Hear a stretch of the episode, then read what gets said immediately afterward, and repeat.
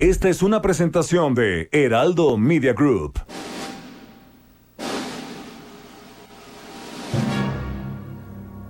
Bienvenidas y bienvenidos a un programa apocalíptico para sensibilidades más allá del rascahuele. Están a punto de entrar a un universo paralelo donde dicen que la distancia es el olvido para ponernos en sintonía con el espíritu melodramático de... Pepe el Toro es inocente con Jairo Calixto Albarrán y Fernando Rivera Calderón. Pepe, el Toro es inocente.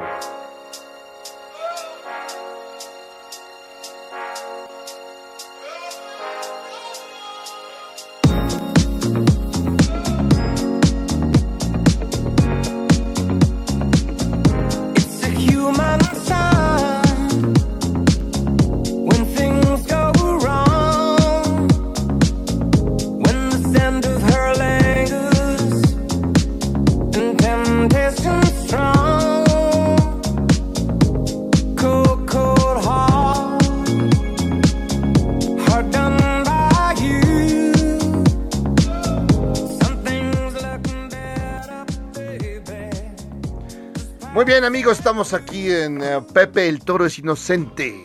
Soy Jairo Calixto Albarrán y les doy la más cordial de las bienvenidas a este su programa de confianza, a este su programa pues muy chiquitiguau, muy padriuris. en este en este sábado absolutamente lluvioso, no ha parado de llover. Bueno, de por sí no ha parado de llover, llevamos como ocho meses sin lloviendo y los que faltan, pero aparte las Doña Grace nos vino aquí a bañar. Afortunadamente no se convirtió en el monstruo que tantos decían.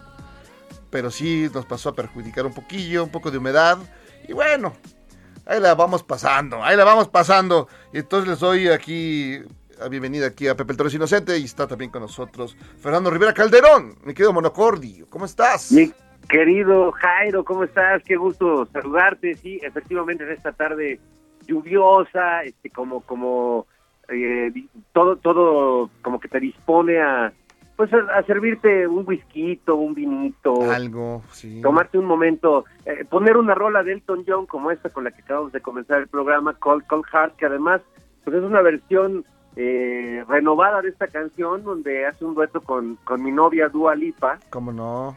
Y este y que bueno, no sé si viste este video que Elton John pues se apareció como tío en una boda y este y se subió con el DJ y se puso a cantar justamente casualmente esta canción.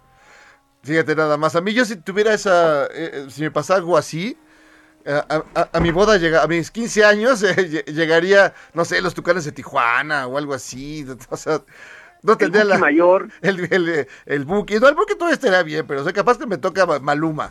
Ah, no. Oh, Dios. Tengo tan mala suerte que bueno. Eso no estaría padre, la verdad. No estaría nada padre.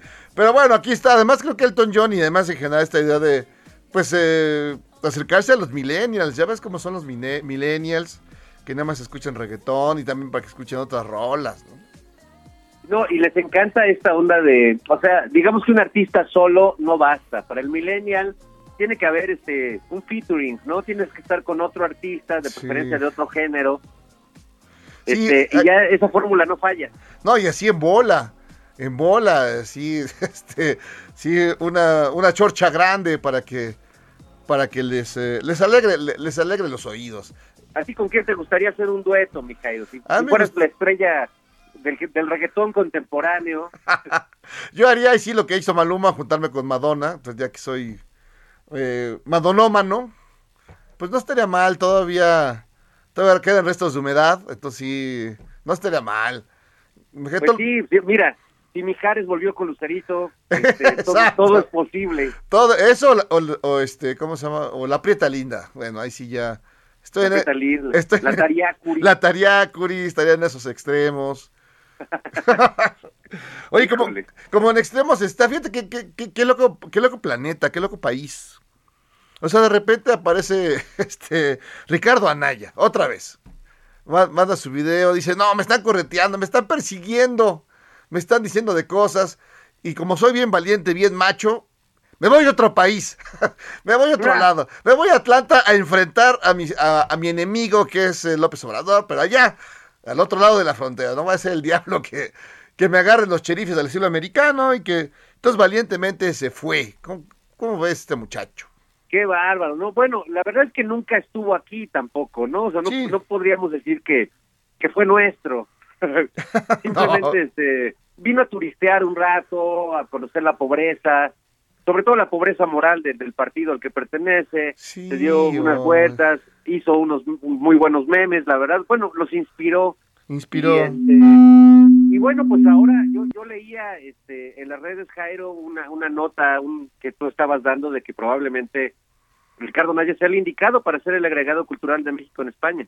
Sí, digo, digo o, o se va a Atlanta, ya ves que él es más bien de por ese lado, de, de las de las tierras de Red Butler y de y de pues, toda la banda así del del General Lee y de toda, toda esa gente, o se va ya a España a darse su vuelta y a, a pedir asilo, ya que ya que no se pusieron de acuerdo con, con, la, con doña Brenda Lozano, pues él podría quedarse allá y además yo creo que haría un buen trabajo, sobre todo que se pintó el pelo de güero, entonces ya se ve más, se ve más hispano, más hispano que nunca. Sí, no, no, está a punto de, de que le salga una especie de peinado afro. Sí, en cualquier momento lo veremos ya con, ya ves que lo que quiere es que como quedar bien con el popolo, con el pueblo bueno, con, con la gente que los, con los pobres a los que no conocía hasta que dio su vuelta ahí en Amecameca. Entonces, este, ahí anda dándose la vuelta y diciendo cosas muy padres, mi Fer, como que ves, dice, mira, dice, ya, este, cada semana lo molesto a López Obrador porque con mis videos, que por cierto ya tienen 70 millones de vistas, eso es imposible. Digo, nadie en su juezazo, ni en su sano juicio, bueno, ni el propio, ni el propio Ricky Riquín vería su video. Y luego 70 millones de veces, creo que sí está, hab- habría que ver la contabilidad. Sí, sí, sí, algo no, no cuadra en esas cuentas. No, no cuadra. Dice, no, el- y además dice que él quiere, él va a ser, como es el candidato más idóneo de la oposición, entonces le, le tienen miedo. Oye, pero es, es muy curioso cómo Ricardo Naya tiene este síndrome que le ha dado a muchos periodistas o disque periodistas mexicanos de que cuando sueltan sus provocaciones, hacen sus videos y alguien les contesta algo que no les gusta, ellos este, rasgándose las vestiduras siempre dicen con, con cara de, de, de- como de dignidad republicana, dicen, pero ¿saben qué? No me callarán. No me Yo ca- seguiré adelante con la frente en alto diciendo la verdad porque no me podrán callar jamás. Dices, güey, ¿de dónde sacan? O sea, Ni, hablan nomás cuando les conviene. ni quién, así, ni quién te pele, mi hermano, porque además eh, dice que quiere ser, este, que va a ser el candidato, que por eso le tienen miedo. Dice, ni en su casa, o sea, ni en el PAN quieren a, a Naya. Ya están Da más miedo Lili Telles. Sí, la verdad, ya, ya- diga, da miedo, a mí sí, y yo creo que a muchos, Lilith ella sí nos da terror. Sí, Y, y su copia, y su copia dudosa, doña la señora Rabadán, sí, sí dan miedo, pero de ahí fuera, pues no, no, digo, Ricky Riquín sí, pues da risa, son los buenos memes. Y, Sí, mira, y si comparáramos entre estos dos personajes, mi Jairo, yo creo que Ricky Riquín es como, como Chucky, el muñeco diabólico, y Lili Telles es Anabel. Sí, ahí, ahí se van. Yo creo que el problema de, de- de- de don Ricardo es que tiene, tiene este, es un síndrome que se está estudiando, Fer, que se llama este, tener paranoia al revés. Es decir, Sí, sí. crees que todos te quieren. Entonces, cuando tienes eso, pues necesitas ir al doctor y checarte y estarte mirando. No, no, no va a ser el diablo. Sí, mira, una terapia no cae mal, y si el psicólogo no puede con tus emociones, pues te manda al psiquiatra para que te dé unos chochitos. Uno chocho. y, y seguro dejaría de estar haciendo tanto desfiguro porque se ve un chico co- como que como que no encuentra su camino en la vida No se halla. este, como que no sabe bien si si complacer a, a los pobres de México o seguir este consintiendo a, a- a esas élites que, que lo han llevado hasta donde ha llegado este muchacho este yo creo que tiene dudas vocacionales Sí, es terrible, es terrible. Y fíjate, ya que hay dudas vocacionales, hemos visto toda esta semana de- en ese sentido, pues eh, todo el escándalo sobre la diplomacia nacional, todo este Híjole. Eh, primero, que despiden a nuestro querido maestro, a nuestro que- querido amigo Jorge Fernández de, de la agregaduría cultural en España. Y lo despiden de, de fea manera además Sí, digamos, mal hecho. Y luego aparece un nombre del que nadie tenía conciencia, nunca, la verdad, solo que seas ya de veras muy, muy cercano a la onda diplomática, el señor Enrique Márquez, que nadie, Márquez, que nadie sabía quién era. Nadie. Creo que ni él tenía claro quién era. Ya, ya se enteró, me, queda claro que ya, ahora sí ya se enteró quién es. Ya, ya se enteró, hace el desfiguro de Correa Jorge por razones muy dudosas y oscuras que no, nunca, no, no se han terminado de aclarar. Y dice, bueno, ¿a quién ponemos? Yo creo que yo tengo la impresión que estaba pensando, ¿a quién pondremos en su lugar? ¿A Denise Dresser? No, no es mucho. No, bueno, pues a Lili Telles. No, también. Mejor pongamos a, a- a Brenda Lozano, que es una escritora, pero que secretamente estuvo moviendo algunos eh, tweets, algunos memes en contra del gobierno al que iba a representar. Lo que tampoco, este, que muchos dijeron, este, Brenda Lozano, una opositora radical. No, por no, no, favor, tampoco. Hizo, hizo unos memes, o sea, tampoco es que este haya sido este de, de una maldad o de una profundidad, o sea, hizo unos memes, la verdad, bastante mensos, este, pero bueno, pues eso ya la convierte en una opositora al régimen, según según este los opinadores de las redes. Sí, pues ahí, el problema es que ella tampoco reaccionó a tiempo, esperó a ver, se quedó esperando al último momento, ¿qué haré? ¿Me quedaré? ¿Renunciaré? ¿Aceptaré? Y todo lo demás. Al ya, mejor estilo capulinesco. al mejor estilo Capulina será, o qué será, lo haré, no lo haré, lo haré, seguramente, así está dándole vueltas, hasta que ya, pues el propio Enrique Márquez renunció, haciéndose la víctima, diciendo, no, es que es persecución política, ya ves que es la palabra, la frase típica. Sí, no, se, se hizo la víctima, pero pues no, no le salió nada bien, porque bueno, primero echó a Jorge, que la verdad es que me parece que era un buen agregado cultural, Sí, sí, sí. sin compartir todas las ideas de la 4T, pero era un hombre que creo que dejaba eh, en alto el nombre de, la cultura en este país. Pero también nomás quemó a Brenda Lozano, o sea, de, Brenda eh, eh, tuvo un momento de gloria, quizás solo un poco más largo que el que tuvo Javier Lozano cuando estuvo al frente de, de comunicación de Coparmex, ¿te acuerdas? Sí, como no, los Lozano tienen ese problema. no duran mucho en las chambas, porque será, no sé, algo raro. Es, debe ser como una especie de, de maldición gitana. no, no- no duran mucho en, la- en las chambas. Y bueno, pues está eh, esta batalla. Por, entonces, si no es ella, que es bueno, tampoco es seguro que, que renuncie, que quiere su indemnización, pero pues Ella dice que no se quiere ir, señor, señor Stark, pero el presidente, el presidente ya dio otro perfil que no es el de ella, dijo que quiere una, una intelectual, este, de, de Juchiteca, de- del istmo de Tehuantepec, Claro. este, y pues bueno, este, ahorita pues no, no, eh, no es la, no es lo que hay. ¿Qué podría ser? ¿Acaso estará pensando en Natalia Toledo? Pues sí, la hija eh, del queda- maestro. Queda perfecto con ese perfil que dijo el presidente. Sí, y ahí hay un par también que estuve este, mencionando, entonces, pues, podría ser. O, ¿por qué no nos hablará de nosotros, Fer? seríamos una gran dupla y, y complacerían a todos nuestros detractores de, de la televisión. Dirían, ah, qué bueno que ya los mandaron lejos.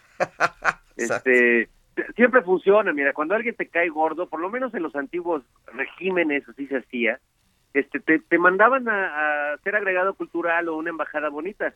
Todavía a Isabel Arvide le tocó, este, estuvo ahí moliendo al presidente en la mañanera y hábilmente pues la, La la mandaron mand- a Estambul. a Estambul. Yo, yo fíjate, a mí me gustaría irme como, como Luis Echeverría, eh, eh, adorado expresi- expresichente, que lo mandaron, ¿te acuerdas? A, a unas islas lejanísimas. A Lejanísimas. las Islas Fiji. Fiji, allá al, al último rincón. Yo aceptaría eso siempre y cuando me dejen llegar en un caballo negro, vestido de, cher- de charro tehuanesco, como eh, Fernández de Ceballos, como el subjefe Diego, Oye, sí, sí, sí, se pa- se parecía al charrito Pemex. al charrito Pemex, sí. Y casi no, que casi una foto que casi no se vea posada ni artificial, ni, ni, ni, ni- muy pensada, algo que se vea así no, no, fue espontáneo. sale él espontáneo en las mañanas.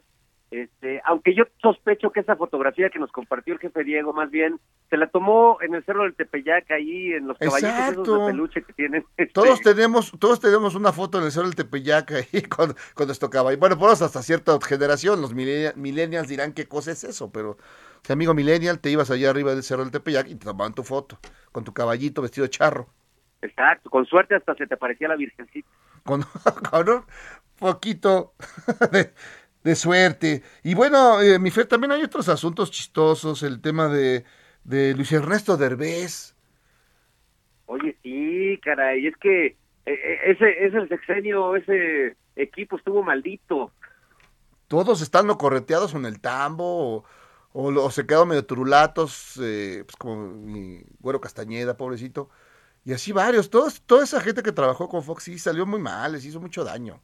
Y volviendo a los apellidos, Jairo, ¿cuánto daño le han hecho los Derbez a México? Desde Oye, sí. las actuaciones del sobrino de Luis Ernesto hasta el desempeño como funcionario público de este hombre y ahora como rector, porque pues ya ves que todos son honoris causa hasta que demuestren lo contrario. Creo que ya está Sergio Mayer, es este... No, ya, ya, causa. es- ya es este, ya es este Honoris Sausa, ya se lo dieron de la Honoris universidad, causa, es- la- de la Universidad del Sur del Campanario. Y entonces, esto, pobre, pobre gente, fíjate, y aún así, con todas las circunstancias que, que señalan al ex canciller, sí, que fraude, que la estafa maestra, de que este, esquemas Ponzi, todo lo demás, y aún así es el mejor derbez de la familia, fíjate. Dicen. Ah, sí. Eso- y eso Sin dicen. duda, sin duda, este... Es que todos los demás además hablan como el burro de Shrek, ¿no? Eh, yo no sé por qué hablamos así, pero todos los derbés tenemos como ese tonito tonto con el que hablamos en cada personaje que nos toca. Exacto. Tienen- Mira, por eso hasta, hasta valoro a Laura, a Laura Bozo, que nunca ha hablado, dice otras cosas, pero nunca ha hablado como el burro de Shrek. No, no, no, Laura Bozo. Oye, y es, ¿qué tal ese, ese, ese, pues encuentro de titanes entre Laura Bozo y Alfredo Adame, que ya dijo que él la denunció y que además se está ofreciendo una recompensa como en el viejo este No manches. para casar a esta, esta filibustera de la televisión. Es que ya, fíjate, primero quería cobrar porque tú, para, para que grabara una mentada, ¿no? Te mentara la madre y le pagaras, ¿no? Y ahora Pero no quiere. le funcionó. No le funcionó porque, pues, digo, no, no, no es posible que estas cosas se, se, lle- se lleven a cabo de esa manera. Y ahora es dar recompensas por haber que ir a agarrar a Laura Bozo. Y luego no te va a pagar, te va a querer echar a andar al cazafantasmas. Y entonces ya, así no se va a poder. Yo creo que este Laura Bozo se va a juntar con Carlos Trejo Exacto, para acabar con, con Adame. para acabar con Adame. Sí, es que Adame ya se siente como Batman, ¿no? Pero siento que Laura Bozo, que puede ser algo así como el Guasón, y Carlos Trejo, que puede ser así como dos caras, pues seguro se van a unir y, y este buscarán a un pingüino por ahí y le darán en la torre a, Adame Batman. Temblad, temblad, eh, pecadores. Oye, mi querido Fer, ya tenemos aquí a nuestro, nuestro invitado. Ya está con nosotros en, en la línea desde Panamá. Está Daniel Puentes. Digo, perdón, no, Daniel, pues, perdón, perdón. Eh, se me fue la onda, pero me gacho, gacho, gacho. Juan David Morgan, perdón, mil perdones. Es que ya no veo. Ya no veo.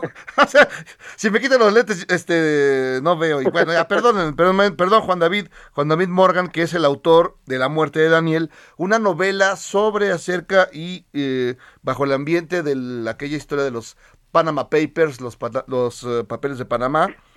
Y bienvenido, Daniel, digo, perdón, Daniel, otra vez. David, estoy muy mal hoy. Perdóname. Juan David eh, Morgan. El, David A- es tu a-. Daniel es tu personaje, Daniel, Puentes. matamos. Sí. Uh, A Daniel, a Daniel lo matamos en la novela. sí, mil perdones, hombre, pues. Yo lo quiero vivo y lo vivo se lo llevaron. eh, vi- vivo que me lo regresen. Perdóname, Juan Aquí David. estoy, aquí estoy a sus órdenes. Este, cuéntanos, cuéntanos un poco de, al público, digamos, a, a la gente que no está familiarizada con qué cos, qué diantres son los, los papeles de Panamá, los Panama Papers. Bueno, los Panama Papers, eh, que tienen ya como cinco años de haber, de haber salido, fueron un hackeo, una sustracción que le hicieron a los documentos de una firma panameña, pero que tenía oficinas en varias partes del mundo, y que posteriormente se le entregaron al, a un consorcio internacional de periodistas que lo publicaron todos juntos en el, eh, creo que fue el 6 de abril de mil, del 2016 y causaron un gran escándalo, por supuesto, y de paso le hicieron un gran daño a Panamá, que en realidad poco tenía que ver con el tema de los, de los papeles de Panamá, porque ni las sociedades, la, la gran mayoría no eran panameñas, ni los bancos que se mencionan eran panameños, y, y las personas que quedaron envueltas en, la, en el escándalo tampoco eran panameñas. Así es que, eh, sin embargo, Panamá fue el que sufrió las consecuencias por el nombre que le pusieron a los papeles, que como dije, nada tenían que ver realmente con Panamá. El nombre original de esos papeles era la firma del mal, pero cuando llegaron los, los alemanes a los Estados Unidos, donde estaba la junta directiva del consorcio, decidieron cambiarle el nombre a petición del presidente, un señor que se llama Gerald Riley, y le pusieron los papeles de Panamá para que fuera el nombre más mercadeable, un, más sonoro. Así es que por eso fue que quedamos los panameños envueltos en el tema. Pues, un, marketing eh, terrible, este, eh, Juan David, porque bueno, pues estigmatiza a, los, al país y a los panameños que como bien dices no tuvieron pues mayor cosa que ver en, en estos asuntos turbios. ¿Cómo es que eh, siendo un tema más reciente y que incluso pues eh, sigue siendo objeto de, investigaciones periodísticas y de acercamientos desde el periodismo. ¿Cómo, cómo decidiste tú, eh, más bien, comenzar a, tejer una historia novelesca, novelada, sobre, sobre este tema que, pues, de algún modo sigue muy vigente porque han seguido habiendo, pues, estas filtraciones de, información, pues, este, confidencial que, pues, evidencia a un montón de personas que cometieron actos ilícitos. ¿Cómo, cómo decides tú convertir esto eh, en una novela? En realidad, eh, la novela no trata sobre los papeles de Panamá.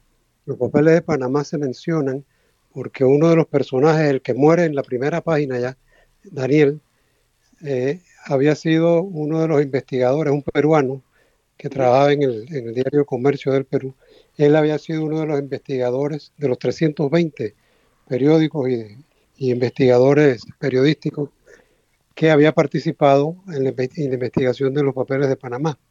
Ese es el ángulo del cual se ve eh, el tema y es un ángulo muy colateral a la trama misma de la novela, que tiene que ver realmente con la relación entre dos hermanos peruanos, una abogada y el periodista este Daniel, que cuando muere la hermana va a rescatar, él, muere en Madrid y la hermana va a rescatar los restos, pero antes de traerlos a, a Perú se da cuenta de que hay algo medio raro en la muerte del hermano que habían dicho que había muerto de un, de un infarto y entonces empieza a investigar y por ahí es que sale un poco a la trama, no solamente los papeles de Panamá, sino unos papeles que después con el nombre de papeles de Paraíso se publicaron como cuatro años más tarde y que eran todavía más voluminosos y más escandalosos que los papeles de Panamá, pero que por razones que nadie conoce, eh, nada más que duraron en, las noticias tres semanas, las tres semanas desaparecieron de las noticias después de que habían dicho que hasta la reina Isabel de, Madrid, de, perdón, de Inglaterra, estaba envuelta en, los papeles del paraíso. Así que todo fue un poco raro, un poco confuso. Y eso es tema también, como dije, que es colateral, lateralmente se, se, trata en la, en la novela. Pues sí, es una historia eh, eh, apasionante. Vamos a seguir hablando de este de este asunto, eh, Juan David eh, Morgan, autor de La muerte de Daniel. Vamos a hacer una pequeña pausa y regresamos en unos minutos. Ahorita, ahí aguántanos un momento. Ah, regresamos pues, aquí a Pepe el Toro es inocente.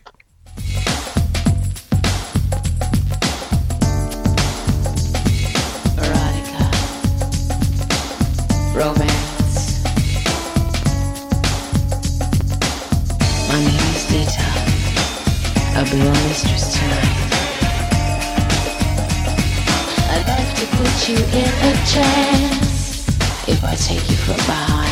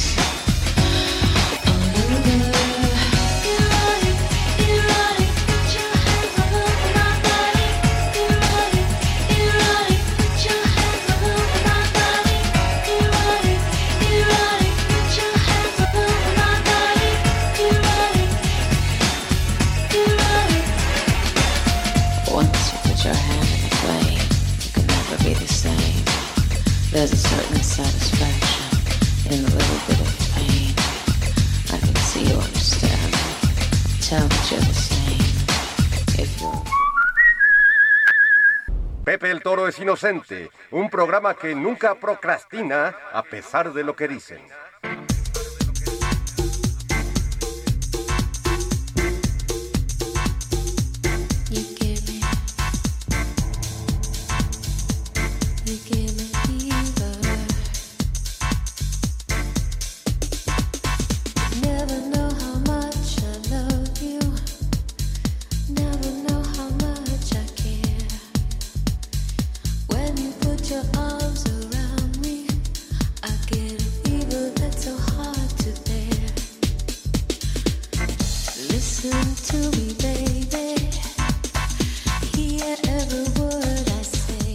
Muy bien, estamos eh, de regreso aquí en Pepe el Toro es Inocente, escuchando a Madonna, ma- eh, Madonna que cumple, cumplió 63 años, ya está al borde de llegar a, la fecha mítica de los Beatles, cuando tenga 64 años.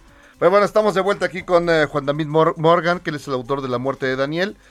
Y Juan David, un- una pregunta, es decir, este personaje fallece luego, luego, y luego su hermana, ¿te parece? Empieza a tener sospechas, porque el tema pues es peliagudo, porque son, eh, se trata eh, de que le una investigación sobre estos, eh, pues manejo de, de cuentas y dudosas y que ya eh, tranzas y qué sé yo.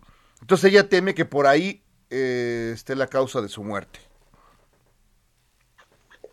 Sí, así es. Eh, eh, era un poco confuso, pero ella tenía una relación muy particular con el hermano, eh, un amor, un amor fraternal muy profundo, y, y de- y no podía descansar sin, sin averiguar qué había pasado realmente con Daniel. Y es por eso que emprende una investigación y contrata a un detective español que, que le ayuda a ver qué había, que iba a ayudarle a ver, a ver qué había pasado eh, y por qué había muerto el hermano. Esa es la trama de la, de la novela. ¿eh? Eh, y, y como dije, el, el hecho de que Daniel había sido uno de los periodistas que investigó los papeles de Panamá, perme- per- permiten al autor, me permiten a mí, eh, hacer algunas eh, consideraciones sobre los papeles de Panamá y los papeles del paraíso. Eh, y, y- eso es lo que es la novela, y es una novela de suspenso para, para, para que el lector vaya entretenido a ver qué fue lo que pasó con Daniel.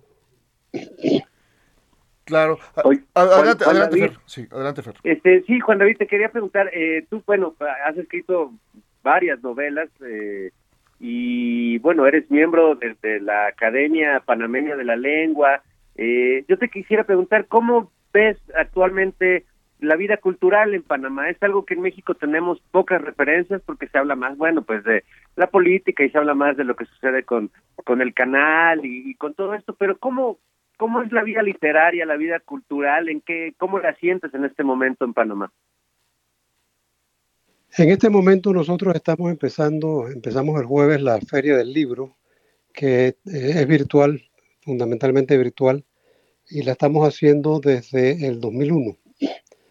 O sea, se cumple el vigésimo aniversario de la feria y eso le ha dado un poco de empuje al tema literario y al tema cultural en Panamá.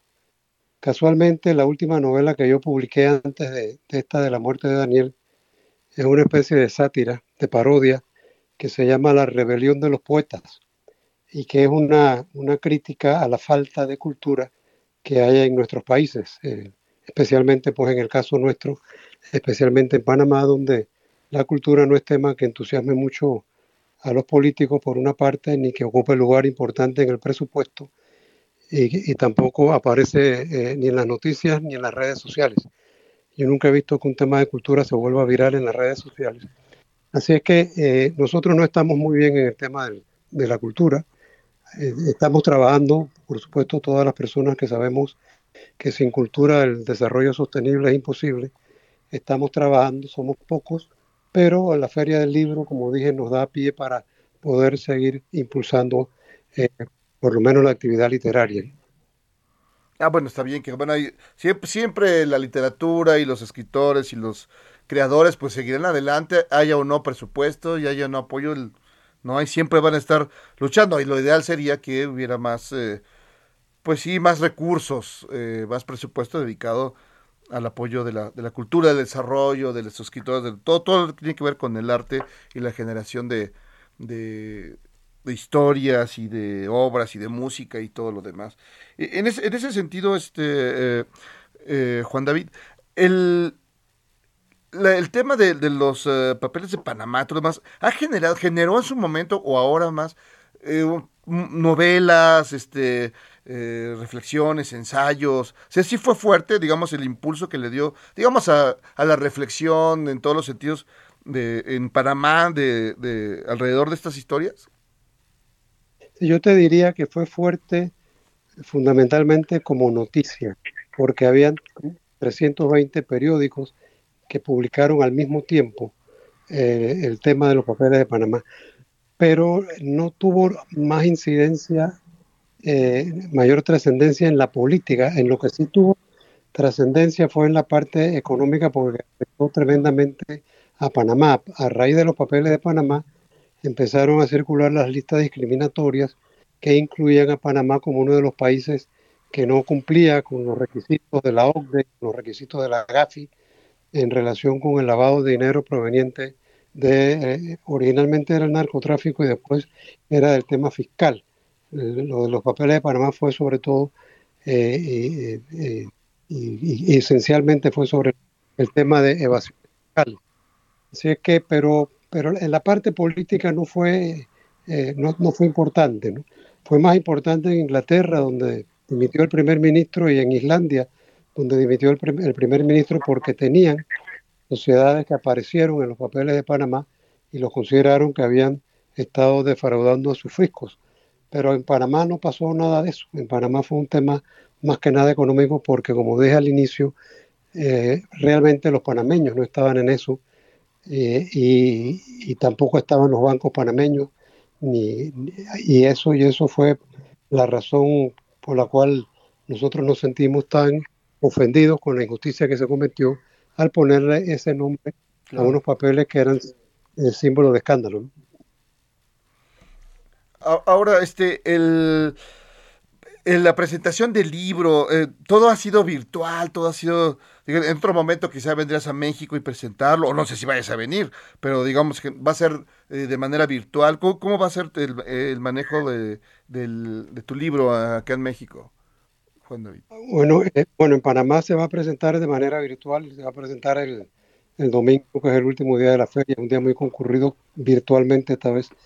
En México depende de lo que quiera hacer la editorial Planeta. Yo estuve una vez presentando una obra mía en México hace unos años en la feria de Guadalajara. Claro. Eh, en ese caso era una novela histórica que había publicado Planeta, pero no sé, no sé qué planes tienen en relación con el libro en, en México. Por supuesto que esta entrevista es parte del- de la promoción Sí, sí, que está sí. haciendo Planeta del libro y hay otras entrevistas en las que he participado con ese mismo propósito. Pues, eh, Pues estaremos, estaremos pendientes de, de esa presentación. Ojalá podamos verla desde México y poder seguir leyendo tanto tu obra literaria como tu trabajo como, como editorialista, como columnista. Eh, Juan David, muchísimas gracias por acompañarnos esta tarde en Pepe el Toro es Inocente. Encantadísimo y fue un placer eh, saludarlo y conocerlo, aunque sea por, por radio. Un gran No. abrazo a ustedes. ya ya en vivo es otra cosa, ¿eh? La verdad. Sí, así es. Pues eh, Juan David Borga, muchísimas gracias, autor de La muerte de Daniel, eh, una historia alrededor de los papeles de Panamá, que los panameños no quieren que se llame papeles de Panamá, por principio, y, que así sea. Muchas gracias. No, pues es que eh, entiendo a los, a los panameños en ese sentido, Mijairo, porque Sí. luego les encanta estigmatizar. Acuérdate la, la fiebre este, china. Claro. este, o cuando que la fiebre porcina, que luego le pusieron, ¿te acuerdas? La fiebre mexicana. Sí, también, no, y gripa a- mexicana. acué- acuérdate del efecto tequila, también eh, en aquella crisis del 95, y, y así le ponen, ¿no? Un día le van a poner la crisis monocordio, pues no está bien. Esperemos que no, esperemos que no. La, la crisis del mamut. la se vamos tampo- tampoco. Y pues me dicen, este, Fer, que tú tuviste alguna relación, tú tuviste tu dinero ahí guardado en un lugar de Panamá. ¿Es así? Fíjate que sí, mi Jairo, eh, he tenido la oportunidad de ir varias veces a Panamá porque tengo ahí algunos negocios Sí, de claro, lavado, de lavado y planchado. claro, sí, como debe ser. No, tengo varios, varios buenos cuates y sí he tenido la oportunidad de ir más por, por cuestiones culturales. Este, y hay una hay una buena escena musical allá, Sí, hay un claro. artista que a mí me gusta mucho, Cien fue, por ejemplo, porque todo el mundo conocemos a Rubén Blades o Sí. Rubén Blade, como le dicen, pero no sabemos mucho más. Y sí hay buenas propuestas, hay buenos escritores, hay buenos músicos, y bueno, es una ciudad deliciosa, la verdad, para, Sí. para caminarla, todo el casco antiguo, este, muy, muy, muy bello. Fíjate que allá tienen un cerro, una montaña que se parece un poco a la mujer dormida de México, nomás que no es un volcán, es una montaña, y se llama la India dormida. Y pues a mí me daba mucha risa porque, bueno, allá tienen su India dormida y acá tenemos a la mujer dormida. La mujer dormida, pues sí. Hay que presentarla, saber qué, qué, qué se dicen. A ver si este, en- eh, platican en sueños. Platican en, sueños o algo así. Oye, ya está eh, nuestra siguiente invitada, eh, mi querido Fer. Ella es Ruth Recendis, que está alrededor de un proyecto muy interesante, cultural, literario, eh, de ensayo, histórico, de muchos temas, que se llama Hipstory. History, querida Ruth, ¿cómo estás? Bienvenida, Pepe el Toro. Ay, Fer, querido, qué gusto estar con ustedes. Hola, Jairo. Gusto. Pues aquí platicando y justamente ahorita que estaba oyendo a Juan David, pues sí estamos en lo mismo, en esta necesidad de contarnos historias, pero historias, no chismes, no acusaciones, sino literatura, ¿no? Y justo de esto verse este, este proyecto, es una app, lo encuentras en una app para que no tengas ningún problema de que se cerraron en la librería o no. Y tenemos más de mil historias, tenemos todos los géneros literarios, tenemos ahorita más de 200 autores, todos ellos hispanoparlantes de casi toda la República Mexicana, de Latinoamérica, algunos españoles porque bueno, pues nuestra casa es la lengua española, porque pues los lenguajes también son como moradas y pues estamos muy contentos y además de que puedes leerlos, hacemos audibles, los hacemos en audibles, pero los hacemos con puros actores profesionales. Y como manejamos el formato breve, eh, los audibles sí te dan una, la impresión como si estuvieras en una lectura dramatizada. Y eso es así un poquito lo que somos en Hipstory. Oye, ¿cómo se te ocurrió? Porque tú, bueno, llevas escribiendo ya un buen rato, eh, eres una apasionada de, de- de las letras, de la literatura, eh, pero bueno, pues eh, eso habitualmente lleva a un autor a publicar su propia obra y pues a, a estar en ese asunto. Tú has decidido crear una plataforma donde pues permites que un montón de autores, unos ya muy consagrados y conocidos, pero también otras plumas pues más nuevas, o no tan nuevas, pero no tan conocidas, este, ¿cómo se, ¿en qué momento te llegó esta epifanía de crear Story? Pues justo, justo fue eso, Fer. Muchos años en el mundo literario, muchos años leyendo, y sí me di cuenta que era mucho mejor lectora que escritora. Y, y la verdad es que la idea de hacerlo en una app fue de mi hijo, de, del mayor, de Pablo. Me dijo, si quieres de veras atraer a nuevos públicos, vete a una. Los chavos de mi generación vivimos en, en, en un celular. Al principio sí me dio terror, porque soy cero tecnológica. Ahorita ya te manejo unos términos que ni yo misma me creo. Pero bueno, el upfront y el back y el, ya sabes. Eh, pero además, sabes que la nobleza de esto es que podemos publicar muy seguido y podemos estar publicando mucho material. Y como bien dices, tenemos desde a nuestra queridísima Beatriz Rivas y tenemos gente que es la primera historia que publica porque nuestra eh, una de nuestras dictaminaciones sí se basan en el texto, no en el nombre del autor. Y de repente sí llegan unas historias maravillosas de gente que jamás había publicado. Ahora, Ruth, es decir, ¿cómo funciona? Es decir, yo, yo escribí, digamos, pon tú, escribí un novelón de 8.854 páginas, ¿no? Y, y- y te, lo lle- te lo llevo, o de alguna te lo hago llegar. Eh, me comunico a un lado y luego, y luego hay una, hay una revisión de, como en todas las editoriales, si les interesa o no, si les llama o no la atención, ¿no? Aquí supongo que es un- más amplio, más abierto, porque ya en, un- en una editorial convencional pues es más complicado y más difícil, más cuesta arriba. Aquí será más sencillo el proceso y habrá más apertura para que esta, estas obras eh, circulen. Bueno, primero, antes que nada, por favor, señor Jairo Calixto, sería un placer publicarlo en Story. Digo, empecemos por ahí. Después, bueno, el que tenga tantas páginas, sí tendríamos que hacer una serie muy larga porque somos breves, somos literatura breve, cuento o como, como le quieran llamar. Cualquier persona que tenga algo que quiera publicar, tenemos una página, se llama ipstory.com. Las dos is son de son latinas, porque es de ips, de ipso facto, y story de historia. Entonces, con las dos Ok. i latinas, ahí tenemos en el header una, un rubro que se llama publica, y ahí tenemos todos los lineamientos al correo que hay que mandarlo, lo dictaminamos lo más pronto posible. Les mandamos un correo a los autores para decirles si sí o si no, porque esa es una de mis como neurosis que tengo después de también ver mucho en el mundo editorial que a veces las editoriales son muy crueles en Oh, su sí. trato con los autores. Aquí sí, respeto, respeto, respeto, y desde eso tratamos de ser impecables, porque no están vendiendo gomitas ni, ni, ni llantas, están vendiendo parte de su alma, entonces así hay que tratarlo, ¿no?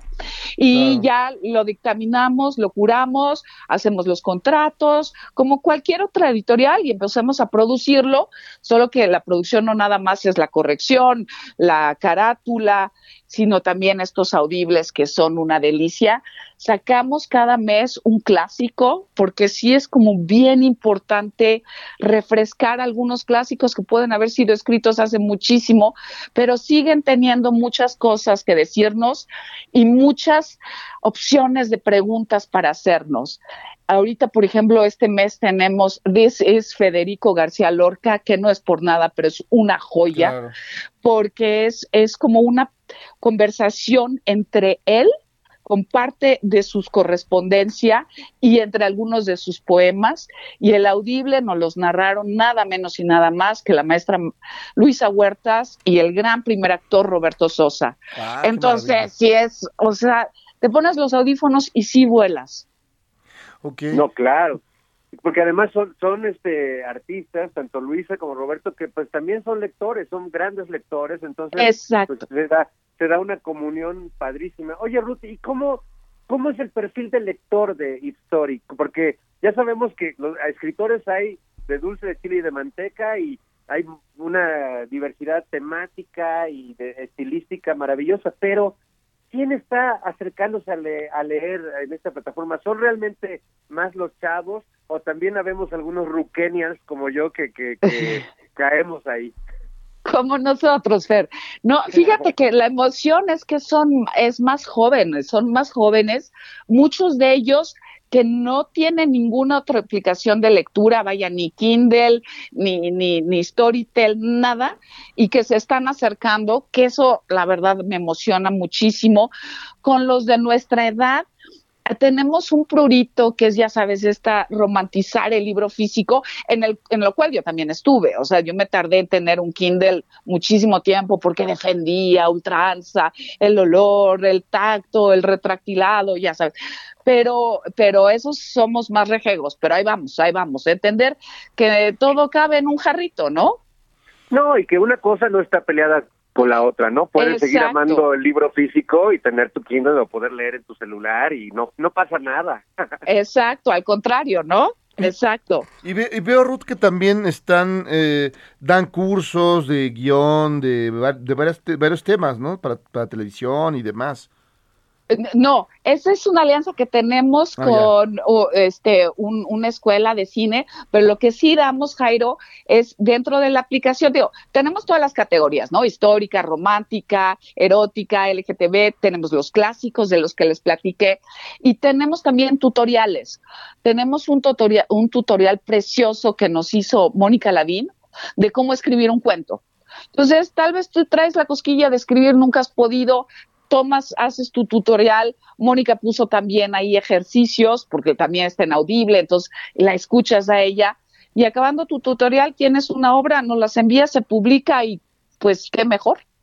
Y ahora, digamos, muchos se preguntarán, y digamos, ¿podría alguien vivir de esto? ¿O es nada más un, digamos, la, la- dicha de haber publicado, la, de tener un, un, este, un audible y quizá ganar algún, algunas monedas o, o, o qué tal? Mira, obviamente la intención es de que sí puedan llegar a vivir de esto. Todavía no llegamos a eso. Este, ahora, los autores llevan una regalía. De todos los clics que se hagan, ya sea para una lectura o un audible de los suscriptores, ella, ellos llevan una regalía. Me encantaría decirte que ya todos son millonarios. No, no. Este, está bien. Sé todavía- sincera, sé sincera. Sí, Sí, está bien. la verdad, eh, la verdad es que es, pues es difícil que la gente pague por leer a veces, pero ahí vamos, ahí vamos. Y como quiera lo que lo que hacemos es que aunque tú no quieras pagar tu suscripción, que es una suscripción verdaderamente económica y decente, eh, nosotros te regalamos una historia diaria, así sin pagar. Entonces tienes acceso para escucharla o para leerla. Ah, qué maravilla. Suena, suena muy bien, Ruth. Yo creo que mucha gente estará, estará deseosa. Incluso estaba pensando, hay mucha gente que escribe en Wattpad, por ejemplo. Ándale. De Wattpad se podrían trasladar a Ipstory. Claro. Ahora, Wattpad es autopublicación. Sí, sí, sí, sí. Entonces, eh, y, y a mí me gusta mucho el proyecto. Lo que pasa es que sí, digo, como, como sí soy de otra edad, a mí tanta falta de ortografía sí me, me, me, me distrae, digamos. Este, pero claro que sí, encantados. Eh, de Story es, es eso, es, es esta manera más horizontal de leer y de funcionar como editorial. Oye, muy bien, pues es, una maravilla, Ruth. Este, yo Ay, Fer. celebro mucho este, este trabajo que, que has hecho, esta propuesta, porque innovas, porque exploras nuevos públicos. Y yo creo que lo- los autores mexicanos, los escritores, las escritoras, tenemos que ir por el público. No podemos ya quedarnos en nuestra casa sentados esperando que lleguen los lectores. Tenemos que buscar nuevos formatos, nuevas plataformas, nuevas historias. Y bueno, tú estás haciendo un trabajo ahí increíble con Ipstory, que yo la verdad te deseo que, siga viento en popa, que, sigan sumando autores increíbles y que pues sigas llamando a esos lectores que no habían sido seducidos ni por las librerías, ni por las ferias del libro, ni por las presentaciones, que necesitaban llegarles justo a, a- a los formatos que ellos están manejando. Así que muchas felicidades, mi Ruth. Ay, mi querido Fer, muchísimas gracias, pero mu- no sabes qué significan tus palabras. Y quiero también, ya que estamos en las felicitaciones, los felicito a ambos dos por Operación Mamut. que me hacen reír muchísimo, sí, sí, sí se necesita. Y vi las dos entrevistas que hicieron con Luis Gerardo Salas, bueno, cada uno hizo una, me encantaron también. Muchas felicidades. no, muchas gracias, Ruth, qué, qué amable. Solo por eso te voy a mandar mis, mis 8.854 páginas. Por favor. para que tú bueno, hagas un resumen ejecutivo y pueda entrar en History en cualquier momento. Yo Muchas sí quiero, yo sí gracias, quiero leer ese libro. Sí. ¿Verdad? Por favor, ¿te imaginas? Bueno, Qué, qué, qué maravilla, Ruth. Muchas gracias por haber pasado por acá en Pepe el Toro es Inocente y que muchos lectores, pues, ¿dónde te pueden encontrar? Dinos, dinos este, cómo, cómo se suscriben, cómo le entran, dónde están los, eh, pues, los espacios que, donde pueden este, encontrarse con Ipstory. bueno, en, su tienda de conveniencia, ya sea Google Play Store para los de Android, App Store para los de Apple, para Mac. Ahí descargan la app, la, como les digo, la descarga de la app es gratuita. Si quieren suscribirse, bienvenidos. Si no, como quiera, tienen su historia diaria al día.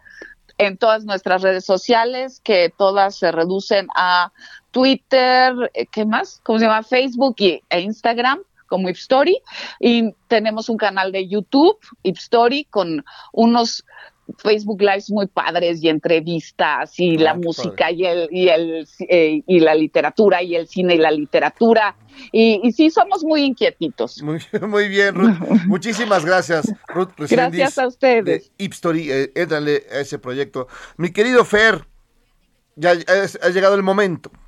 Ha llegado el momento de partir, se nos fue muy rápido el programa, Sí. mucha, mucha oferta el día de hoy, mi querido Jairo, muchas gracias como siempre, y nos vemos mañana en Operación Mamut. Mamut, Mamut, mañana el Canal 11, 10 de la noche, no se lo pierda. Así que, muchísimas gracias, nos vemos, eh, Fer, y mi querido Abrazo. público, queridos público, ya nos vamos de aquí. Esto fue Pepe el Toro Inocente, soy Jairo Calixto Albarrán, bye bye. Ele faz tão gostoso, ele faz tão gostoso. Eu me sinto no poder, mas esse cara é perigoso. Ele faz tão gostoso, ele faz tão gostoso. Go, do it good. There's no rush, just move your body. I said go, do it good. You know how I like to body.